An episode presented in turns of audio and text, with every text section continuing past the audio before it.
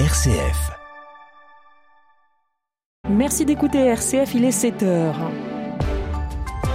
Le flash, c'est avec vous, Laurette Duranel. Bonjour. Bonjour Delphine, bonjour à tous et à toutes. Première lueur d'espoir pour les otages israéliens à Gaza. Le Hamas a libéré hier deux Américaines 13 jours après leur enlèvement. La mère et sa fille ont été prises en charge par la Croix-Rouge avant de rejoindre une base militaire où leur famille les attendait. Une opération saluée par les Occidentaux les Occidentaux pardon, est rendu possible grâce à la médiation du Qatar ainsi que pour des raisons humanitaires, a précisé le Hamas. Environ 200 otages seraient toujours retenus à Gaza, parmi lesquels jusqu'à 7 Français. Emmanuel Macron s'est montré confiant quant à leur libération prochaine, précisant que des messages avaient été passés au Hezbollah, le principal appui du Hamas dans la région. Pour accélérer la libération des otages, le président envisagerait un voyage au Proche-Orient dans les jours qui viennent. En Belgique, l'attentat ayant fait deux morts et un blessé continue de faire des déflagrations. Hier, le ministre belge de la Justice a annoncé sa démission après avoir appris que la Tunisie avait réclamé l'extradition de l'auteur de l'attaque en août 2022.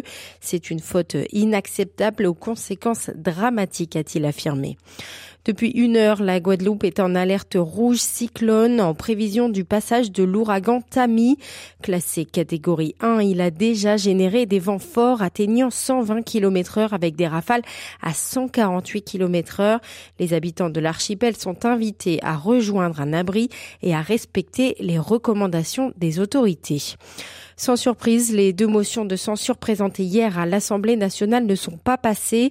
Elles avaient été déposées en réaction à la 13e utilisation par le gouvernement de l'article 49.3 pour faire adopter sans vote le premier volet du budget 2024.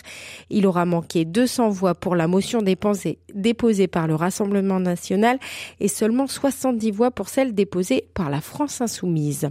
Et en pleine étude du budget, c'est une étude qui va conforter le gouvernement l'agence de notation Moody's a maintenu la note de la France au niveau AA2, l'un des meilleurs possibles. Une note qui témoigne de la crédibilité du pays selon le ministre Bruno Le Maire.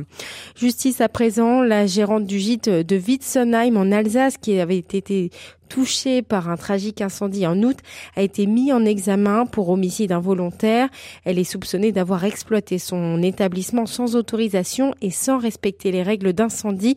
Onze personnes en situation de handicap étaient décédées. On termine ce flash avec du sport et la victoire hier des All Blacks face aux Pumas d'Argentine. Les Néo-Zélandais l'ont emporté largement 44 à 6. Une victoire qui les emmène pour la cinquième fois de leur histoire en finale de la Coupe du Monde de rugby. Ils connaîtront leur adversaire ce soir. Ce sera soit l'Angleterre, soit l'Afrique du Sud. Voilà, et eh bien en attendant, on va s'entraîner au AK. Merci beaucoup Laurette, on vous retrouve à 7h30. Voici la météo. Ce matin, ne sortez pas sans votre parapluie. Il pleut ce matin sur les trois quarts du pays, sauf dans le Grand Est. Le temps reste perturbé. Cet après-midi sur tout le nord, ça soufflera fort de l'Aquitaine à la Bretagne. Partout ailleurs, il fera assez beau. Et côté température, on relèvera 13 à Brest et Lille, 14 à Rouen, 15 à Limoges et Gap, 16 à Tours et Bordeaux, 17 à Auxerre, 18 à Strasbourg où nous serons d'ici quelques minutes pour découvrir le livre coup de cœur de nos libraires. Et puis, euh, il fera 19 à Lyon, 20 à Marseille et Montpellier, 21 à Ajaccio. Demain dimanche, c'est une belle journée qui vous attend avec le retour du soleil.